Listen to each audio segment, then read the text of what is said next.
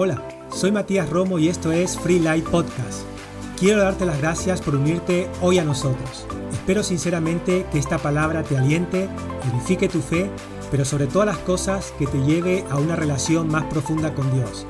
Disfruta de la enseñanza. Aquí está donde se ven cuando usted es pone primero a Dios o cuando yo pongo primero a Dios o no lo pongo en, nuestras prioridades de vida. Ahora, vamos a hablar de tres cosas, no quiero alargarme mucho, vamos a hablar de tres cosas prácticas para poner a Dios en primer lugar y tomar buenas decisiones. Búscalo en medio de tus problemas. Búscalo en medio, cuando digo problemas, no estoy hablando de que tengas una tragedia para buscar a Dios, estoy hablando de tus asuntos personales. Estoy hablando de tus, de tus decisiones de vida, Tú tienes que buscar a Dios, buscar a Dios, la actitud de búsqueda de Dios. Salmo 63, 1, traducción del lenguaje actual. Pones primero a Dios cuando comienzas a buscarlo en tu vida. Cuando comienzas a buscarlo y cuando estás en búsqueda de Dios, siempre tomas decisiones correctas. Cuando estás en búsqueda de Dios, acabas oyendo a Dios.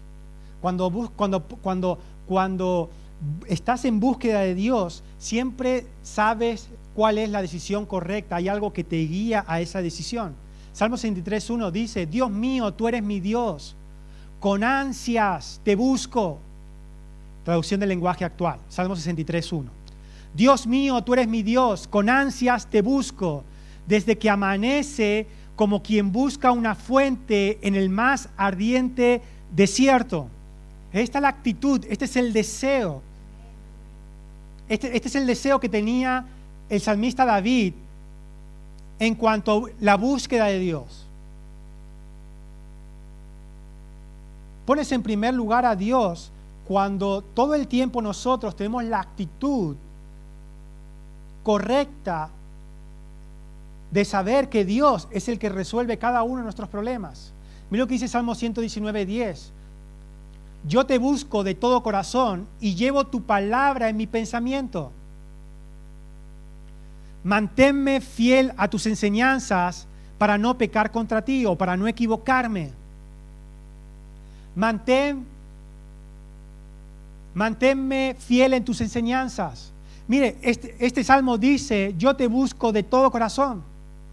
Poner primero a Dios tiene que ver cuando usted está en búsqueda y dice la Biblia, y llevo tu palabra a mis pensamientos, llevo tu palabra a mi forma de pensar, llevo tu palabra a mi forma de razonar, llevo tu palabra a mi filosofía de vida, llevo tu palabra a mis valores. La búsqueda de Dios. Cuando usted pone en primer lugar a Dios, usted tiene una actitud de, de deseo de querer más de Dios más de Dios. ¿Sabe, ¿Sabe que hay gente que hay que todo el día, todo el tiempo recordarle que no falte a la iglesia, verdad? Hay gente que hay que recordarle todo el tiempo, puedes escuchar un podcast a la semana, uno solo, uno solo puedes escuchar. Hay gente que hay que recordarle todo el tiempo de que ore a Dios, ¿verdad? Hay, que, hay gente que hay que recordarle todo el tiempo, la palabra de Dios dice, no te olvides, no te olvides, ¿verdad? Y hay cristianos que todo el tiempo hay que estar ayudándole en ese, en ese sentido. ¿Por qué? Porque todavía no han puesto primero a Dios, porque todavía no han desarrollado la búsqueda, la búsqueda personal de Dios. Cuando usted busca a Dios, la Biblia dice que la palabra de Dios comienza a estar en tu pensamiento.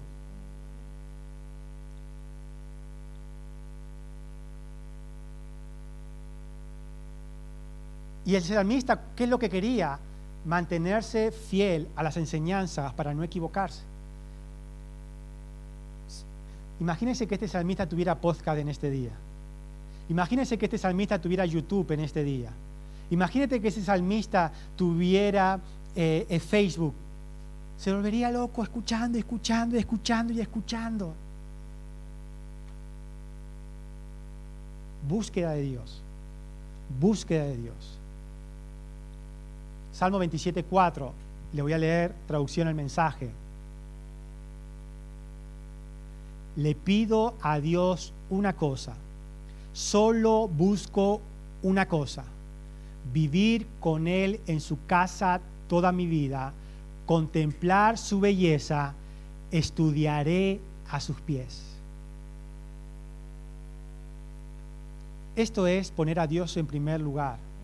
Cuando usted tiene una actitud de buscar a Dios, de buscar a Dios. Tiene que ser honesto con usted. Hasta que usted no sea honesto con usted mismo, y yo, y yo, ¿no? Cuando digo usted y yo, somos los dos. Usted y yo tenemos que ser honestos. Poner excusas o decir que el problema es el problema, que mi problema es el problema, ¿verdad? O darse cuenta que usted no puede cambiar el problema muchas veces, pero que, sí usted puede cambiar la forma en cómo afronta el problema. Y a veces ponemos nuestras nuestra excusas a nuestra propia vida de, por qué, por qué la Biblia dice que cuando usted se mira al espejo de la palabra de Dios, usted se dará cuenta lo que está y lo que no está. El que mira atentamente la palabra de Dios, cuando usted está en búsqueda de, de Dios, obviamente tiene que ir en línea con en búsqueda de las enseñanzas de la palabra de Dios, de la, de la, de la doctrina de Dios de lo que Dios te quiere hablar. Y cuando usted está en búsqueda, en búsqueda, en búsqueda, en búsqueda, ¿sabe lo que va a pasar? Usted está a la luz de la palabra. Usted está a la luz del espejo de la palabra de Dios. Y ya no va a haber nadie que le diga que aquí le está faltando algo, porque usted ya lo está viendo. Porque usted ya está bien, la palabra de Dios le está mostrando algo. Y usted puede decir, ¿cómo puede ser que tenga e-, esto? Lo tengo que arreglar. Esto lo tengo que cambiar en mi vida. Esto no puede estar patas para arriba para siempre. Esto no puede ser así en mi vida. De repente usted puede, comienza a mirar la palabra de Dios, que le comienza a hablar que Dios es amor, que Dios es perdonador, que ese mismo amor que, está, que, que tiene Dios está en usted, que el Espíritu Santo lo derramó en su corazón y que usted tiene la capacidad de amar como Dios ama. Y de repente usted está en búsqueda de la palabra y esa palabra le golpea a usted, le habla a usted, le habla a usted. Porque usted ha decidido ponerle, darle tiempo a Dios y a su palabra y sabe de repente usted sus ojos van a ser abiertos y usted va a darse cuenta, ¿cómo puede ser que me cueste perdonar? No, tengo que cambiar eso. ¿Cómo puede ser que no que todo el tiempo me incline al rencor? No, voy a cambiar eso. ¿Cómo puede ser que todo el tiempo me incline al odio? No, voy a cambiar eso.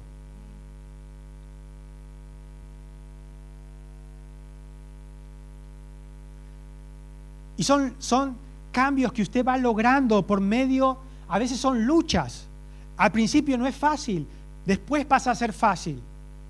Pero al principio es, un, es una lucha que usted tiene con usted mismo, hasta que usted logra dominar eso por medio de convicciones y renovación de la mente. Todos tenemos debilidades en algún área. Para algunos es el dinero, son tacaños, tacaños, ay Dios mío, ay les cuesta más, ¿verdad? les cuesta muchísimo, ¿verdad?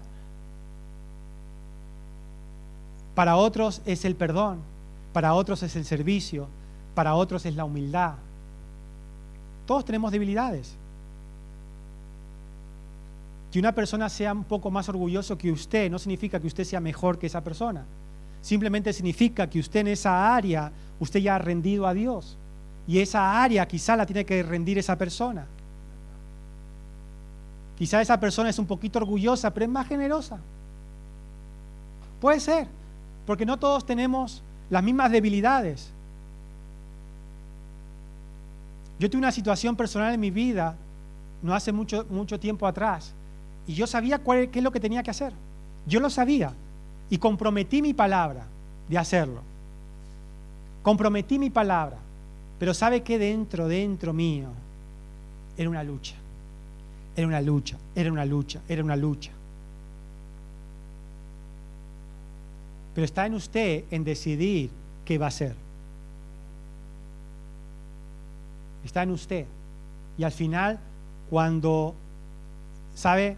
La mente, a la mente usted le empieza a incendiar y a, a jugar malas pasadas, pero cuando usted comienza a rendir, a rendirse a la palabra de Dios y comienza a llenar su mente otra vez de la palabra de Dios, ¿Sabe? La palabra de Dios es poderosa para romper todo eso. Si usted le da lugar, si usted le da tiempo, si usted le da oportunidad, si usted le da prioridad, lo va a transformar. Yo no sé cómo, pero lo va a hacer. Lo va a hacer. tarde o temprano lo va a transformar. Tarde o temprano lo va a cambiar. Tarde o temprano va a afectar su vida. Mateo 6:33 dice, ma buscad primeramente el reino de Dios, su justicia. ¿Y sabe qué sucede? Dios comienza a añadir cosas a su vida. Cuando usted busca y busca y busca y busca y busca y busca de Dios y busca de Dios y busca de Dios. ¿Sabe? Hay gente que dice, bueno, estar o no estar es lo mismo. No es lo mismo. No es lo mismo estar que no estar. No es lo mismo. No es lo mismo hacer que no hacer. No es lo mismo. Mire, cuando yo, cuando yo inicié en el tema de, del ejercicio en mi vida, cuando yo inicié el ejercicio buscaba un cambio. Y el cambio era perder peso. Ese era mi objetivo. Y estaba entusiasmado en perder peso. Simplemente era eso. Cuando bajé de peso, un poco de peso, me di cuenta que todavía no me veía como yo pensé que me iba a ver porque una cosa es perder peso y otra cosa es perder grasa, ¿verdad? Es otra cosa totalmente diferente. Yo digo, ¿y ahora qué me falta? ¿Por qué? ¿Por qué no me veo como yo quiero verme si estoy, ya he bajado peso? Y después me dijeron en la otra parte, ¿verdad? Pero ¿sabe lo que me ayudó a ser constante?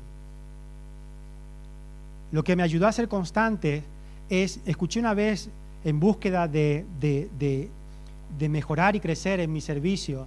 ¿Hay goteras? ¿Hay goteras? ¿Hay gotera? No hay gotera, es reinita. Siempre tropezamos con la misma piedra reinita. ¿eh? Ay, Dios mío.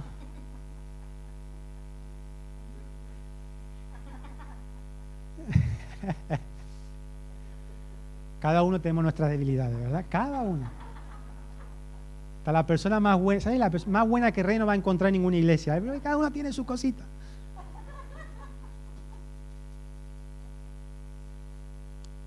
Y sabe, comencé a darme cuenta que debía disfrutar del proceso y no del objetivo. Que lo importante estaba, la enseñanza estaba, no en decir, ahora me veo, ahora tengo el cuerpo que quiero tener, sino que la enseñanza estaba en el esfuerzo, en la dedicación, en el sacrificio y en el hábito de hacer deporte. Si no me voy, que me operen, ¿verdad? como hacen muchos famosos, lo operan y parece un, un ridículo, ¿verdad? Le operan ahí, le ponen la tableta de chocolate, le ponen las nalgas a las mujeres, ¿verdad? Simplemente operación. ¿Y sabe cuánto dura? Dura, dura seis meses. ¿Por qué? Porque este, el hábito este, el hábito de Netflix todo el día sentado y comer, sentado y comer, sentado y comer, y la Coca-Cola, sentado y comer, esto para adentro. Escuche, ese hábito va a llevar siempre a lo mismo. Es que, es que mi cuerpo no es agradecido, no, demasiado agradecido es tu cuerpo, con todo lo que le mete. nos autoengañamos y decimos, no, esta persona es genéticamente así. Y esta persona, no escuche. Obviamente, cada cuerpo es diferente y reacciona diferente. Cada cuerpo es diferente y reacciona diferente. Pero si usted construye hábitos, y sabe lo más poderoso de los hábitos, que una vez usted lo tiene, es para usted siempre. Es para usted siempre.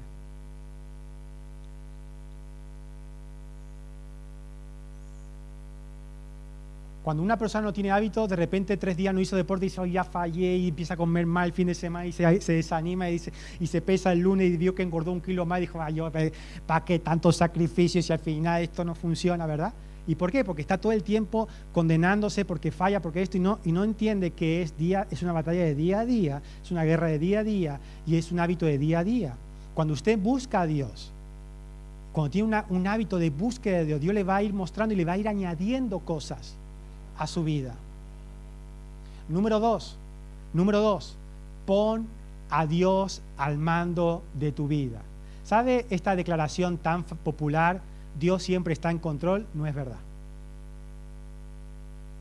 Y no estoy diciendo que Dios no esté al control, sino estoy diciendo que no es verdad que Dios siempre esté al control.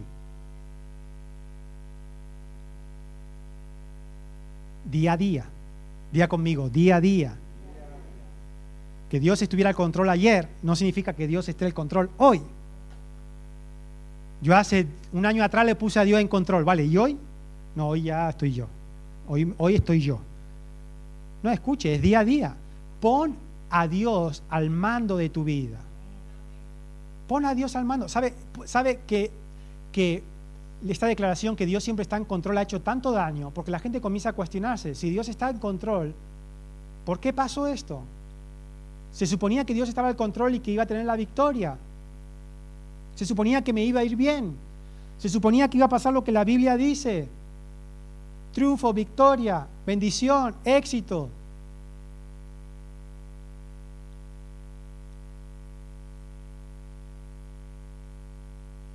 Y nos olvidamos de la declaración de Jesús dijo, los días son malos. Basta a cada día su propio mal. Estamos preparados para el éxito. Todo el mundo está preparado para el éxito, pero no está preparado para resistir el momento de la prueba, para resistir el momento de la dificultad. Pon a Dios al mando de tu vida. Poner a Dios primero es poner a Dios al mando de tu vida. ¿Cómo yo hago esto? Mira lo que dice Jeremías 10, 23. Conozco, oh Jehová, nunca pondrás a Dios al mando hasta que no determines, como este, como, este profeta que dijo, yo sé, oh Jehová, yo sé, yo sé que el hombre no es el Señor de su camino. Yo sé que ni del hombre que camina es el ordenar sus pasos. Qué tremenda declaración que hizo el profeta. Yo sé de qué trata esto. Yo sé de qué trata esta vida. Yo sé el secreto de esta vida. El hombre no es el Señor del camino. Yo soy así y así seguiré. ¿Verdad? En la filosofía. Yo hago lo que quiero como quiero cuando quiero. Soy libre para hacer lo que quiero. Que el hombre no es el Señor de su camino, es el secreto, ni que el hombre que camina es el, ordenar sus pasos.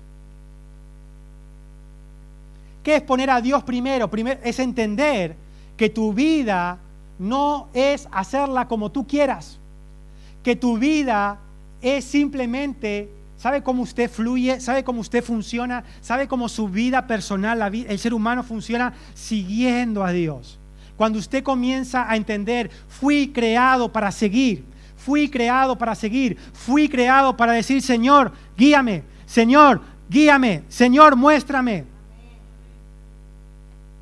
Señor, heme aquí, dijo Abraham. Heme aquí, dijo Moisés. Aquí estoy. Muéstrame el camino. Muéstrame cómo debo caminar. Enséñame.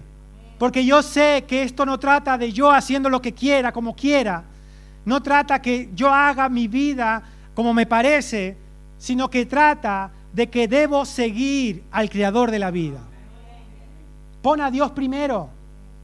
Pon a Dios al mando. Dios no te va a quitar el mando. No va a ser como yo hago, que yo le digo a mis hijas, están a veces viendo, dame el mando, dame el mando, dame el mando. ¿Verdad? Y les quito el mando cuando hay fútbol. Dame el mando. Vale, vale, vale. Me dicen, vale, toma, toma. ¿Verdad? Dios no hace eso. ¿Sabe? Dios nunca te va a quitar el mando porque Él necesita que usted suelte el mando.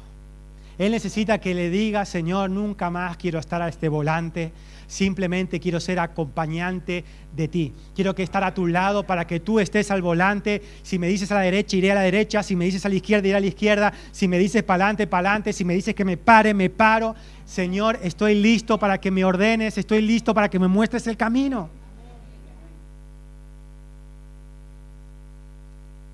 Que yo no sé qué voy a hacer en esta situación, qué voy a hacer, qué voy a hacer. Ese es el problema, que nada, no tienes que hacer nada. No tienes que hacer nada. Es que, ¿qué hago? ¿Qué hago? Que no sé qué hacer, no sé qué hacer. Ese es el problema, que no sabes que el tema, el secreto está en preguntar y no en tener la respuesta. El secreto está en que no, has, no hemos sido creados para saber todo. Hemos sido creados para preguntar. Y le damos vuelta al problema y qué hago y qué hago y qué hago y qué hago. Y basta solamente una pregunta. Y el que todo lo sabe, el que todo lo ve, el que ha recorrido tu pasado, tu presente y tu futuro, el que es atemporal, no tiene ni, pasado ni futuro, él ve el pasado y el futuro de la misma vez.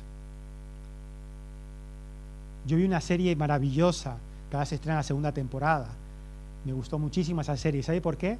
Porque hasta, son ocho capítulos, pero hasta el octavo capítulo usted no se da cuenta de que todo, cada capítulo transcurre en una época diferente, en, un tiempo diferente. Parece que todo está transcurriendo en el presente, pero en el último capítulo te das cuenta que lo que sucedió en el primer capítulo era 20 años antes, después 30 años después, y era, era un, un, tema atemporal totalmente, un jaleo, al principio era un jaleo mental, y en el último capítulo usted comienza a entender todo.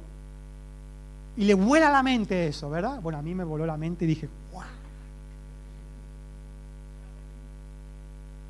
¿Verdad? Mi mujer hubiese dicho, mm, esto no es para mí, ¿verdad? Esto mi mujer, esto no es para mí. Pero a mí me encantó. Y Dios es así. Pensamos que Dios está aquí en el 2021, no, Dios ya ha recorrido, ya ha ido más adelante, ya ha vuelto atrás. Y Él puede ir 30 años más adelante tuyo y ha visto todo y todavía no estamos comiendo la cabeza qué voy a hacer, qué voy a hacer, qué voy a hacer, qué voy a hacer, qué voy a hacer. Y hay otro que dice, yo ya lo sé, yo ya lo sé, yo ya lo sé, y tú qué voy a hacer, qué voy a hacer, yo ya lo sé, yo ya lo sé. Dios lo sabe porque lo ha visto. Ha visto las millones de posibilidades. Es como el, Doctor Strange. No sé si a ustedes les gusta el, el Marvel. A uno dicen, ¿quién? ¿Doctor quién? ¿Ese dónde está el doctor? ¿En Balmes? ¿Está en Balmes ese doctor? si le gusta... No, no, no, yo sé que no son de cine aquí. El Doctor Strange, si usted sabe, la última película, no lo viste, no lo vio, ¿no? Alfio no sabe, Doctor Strange, hizo así la cabeza y estaba viendo millones de posibilidades y dijo, ¿qué he visto? Ah, he visto un millón, un millón doscientas mil posibilidades y ganamos en una solo. Así es Dios. Dios está viendo millones. Dios ha visto todas las posibilidades. Él tiene la respuesta. Pero usted debe decir, a partir de ahora, yo sé que no soy yo el que debe ordenar mis pasos. No soy yo el que debe eh, eh, no soy yo el dueño del camino, es, es, Dios es el dueño del camino. Mira lo que dice el mismo versículo, pero de traducción al mensaje. Sé Dios que los simples mortales no pueden dirigir sus propias vidas. Que los hombres y las mujeres no tienen lo necesario para hacerse cargo de la vida. Así que corrige Dios como mejor veas. Qué buena cosa decir, Señor, no tengo las capacidades de hacer esto. No tengo las capacidades de saber esto. Por eso te doy a ti el control de esto. Háblame, guíame, muéstrame. Y, ya, viene el, creyente dudoso. Pastor, pero yo lo hago y nunca me habla, nunca me dice nada, nunca me muestra. El negativo, ¿verdad? El que nunca ve nada y nunca oye de Dios.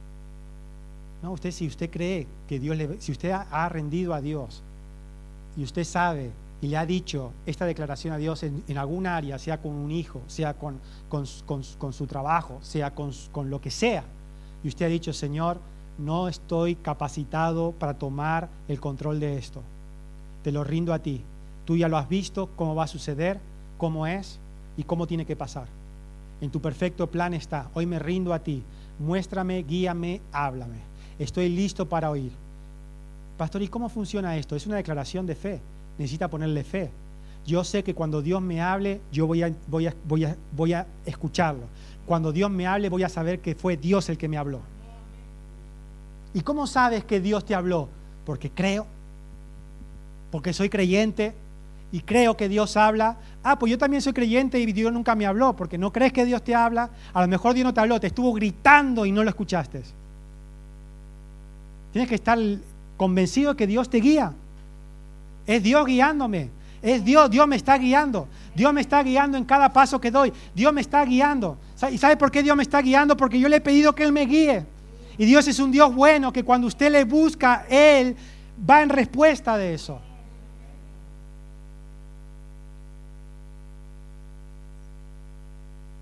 Jeremías 20:24, traducción del lenguaje actual. Nadie sabe cuál será su futuro por eso debemos dejar que Dios dirija nuestra vida.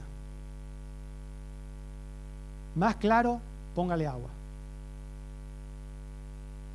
Si no sabes qué va a pasar mañana, deja que Dios lo haga. Deja que Dios dirija. Deja que Dios dirija. Y número tres, poner a Dios primero y último, seis minutos, acude a Dios. Algo tan sencillo como acudir a Dios.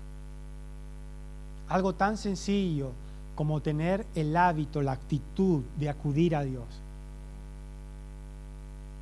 A veces lo dejamos tan en último lugar eso. Acudir a Dios. Le voy a dar un ejemplo claro. Una práctica que usted puede hacer clara, eh, que, puede hacer en su vida. ¿Sabe? Cuando usted le llega algo, una mala noticia puede a veces de dinero o cualquier cosa le puede llegar por carta, ¿verdad? Le llega a su casa y cuando le llega una carta al ayuntamiento usted dice, uh, esto, esto no es que me quieren dar la medalla al mejor ciudadano, ¿verdad? Es que le quieren, ¿verdad? Le quieren, cuando le llega una carta al ayuntamiento o, pagar un impuesto o una multa, ¿verdad? O algo de pago es, ¿verdad? Y entonces usted puede abrir esa carta y arrancarse los pelos de la cabeza, desesperarse por eso, o puede acudir a Dios. Algo tan sencillo como coger esa carta y decir en el nombre de Jesús, te doy gracias porque mi Dios suple todo lo que a mí me falta. Porque tú eres el que suple cada área de mi vida. Porque tú provees, tú cuidas de mí. El justo no será desamparado. Ah, sí, pastor, y por arte de magia va a aparecer el dinero. Sea incrédulo, sea incrédulo. Se supone que es creyente, ¿verdad? Que a veces me lo pone tan difícil, ¿verdad? Es verdad que no va, a no va a llover dinero del cielo, no va a llover. Es verdad que eh, eh, el señor ayuntamiento no se va a olvidar, no se va a olvidar. Pero déjeme decirle, la va a pagar. Va a poder. Va a suceder.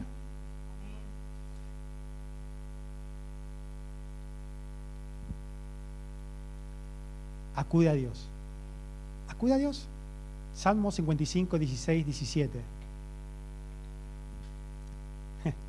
Me gusta el salmista, palabra de Dios para todos. Me gusta porque los salmistas son pasionales.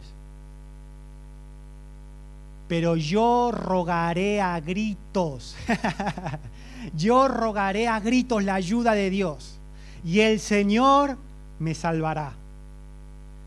Rogaré y suplicaré a Dios mañana, tarde, noche y Él me escuchará. Eso dice la Biblia. Eso dice la palabra de Dios. Rogaré a Dios mañana, tarde, noche y Él me escucharé. Rogaré a Dios a gritos y Él me salvará. Él me dará la respuesta. Este es el punto al que usted tiene que poner a Dios primero en su, lugar. Cuando tiene un problema con un hijo, con el trabajo, con, personal, de dinero, de salud, de orden, de organización, de lo que sea, de algo que usted no pueda tomar el control. Comience a acudir a Dios y comienza a, ir en busca de Dios y comience a pedir ayuda a Dios. Y sabe, usted lo está, cuando usted practica todo esto, usted está poniendo a Dios en primer lugar. Usted está en una constante búsqueda de Dios. Yo lo practiqué esto desde muy temprano y sin saber lo que estaba, ni siquiera sabía cuán poderoso era, ni siquiera lo sabía. Pero yo lo escuché y lo creí. Escuché y lo creí. ¿Sabe? Cuando un niño escucha y cree algo, ¿verdad? Lo cree y lo cree. Y comencé a creerlo y comencé a, a, a poner eso en manos de Dios todo el tiempo. Y comencé a estar convencido de que Dios tenía el don del cómo y el cuándo de esa respuesta aunque yo no supiera. Qué maravilloso es caminar así cada mañana. Qué maravilloso es caminar así en la vida, liberando preocupaciones, soltando el mando. O usted puede vivir amargado, con preocupaciones, con dificultades, sin saber cómo hacer. A veces se puede ser muy duro tratar de vivir la vida solo. A veces puede ser muy difícil tratar de solucionar todos tus problemas. A veces es muy depresivamente frustrante no saber qué hacer. Pero es tan liberador soltarlo. Pero es tan, eh, eh, tan liviano soltar la carga. Te sientes tan liviano cuando sueltas la carga. Te sientes tan animado cuando ya no depende de ti. Eso es lo que sucede cuando usted no trata de resolver los problemas. Cuando usted no está primero, en primera línea de batalla, sino está siguiendo a Dios. Deja que Dios esté en primero. Y me encanta una canción que dice, Dios nunca ha perdido una batalla. Dios nunca ha defraudado a nadie que confiar en Él. Así que hoy es el momento de ir un pasito más en nuestra vida cristiana. No digo de ser perfectos, no, pero un pasito más en nuestra vida, cristiana. Poner a Dios primero lugar, buscar a Dios, darle el mando de nuestra vida y pedir ayuda cuando tenga un problema. Y eso hará que usted suelte y eso hará que la carga se vaya. Eso hará que la, presión, la negatividad, la frustración, la preocupación se vaya de su vida. Y usted podrá dormir y vivir feliz. ¿Sabe por qué? Porque si no lo hace Dios, nadie lo va a hacer. Cuando usted decide eso, ¿por qué? ¿Y, ¿Y, qué hace? ¿Qué hace que no te estás preocupando si no lo voy a solucionar, si no soy capaz de solucionarlo? Si no puedo hacerlo. ¿Para qué? ¿Para qué Dios lo va a hacer? que Él trabaje, que Él lo haga. Y sabe que Jesús ya proveyó respuesta en la cruz. Cierre sus ojos, le gracias a Dios. Padre, te damos gracias en esta tarde, porque tú eres tan, tan bueno con nosotros. Padre, te damos gracias, porque tú nos das el secreto de la vida, que trata de no ser nosotros la respuesta de todo,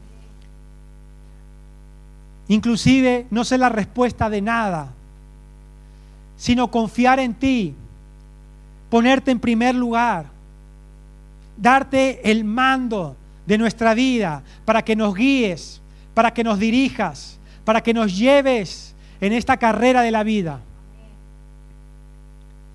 Porque creemos que tú tienes cosas buenas para cada uno de nosotros.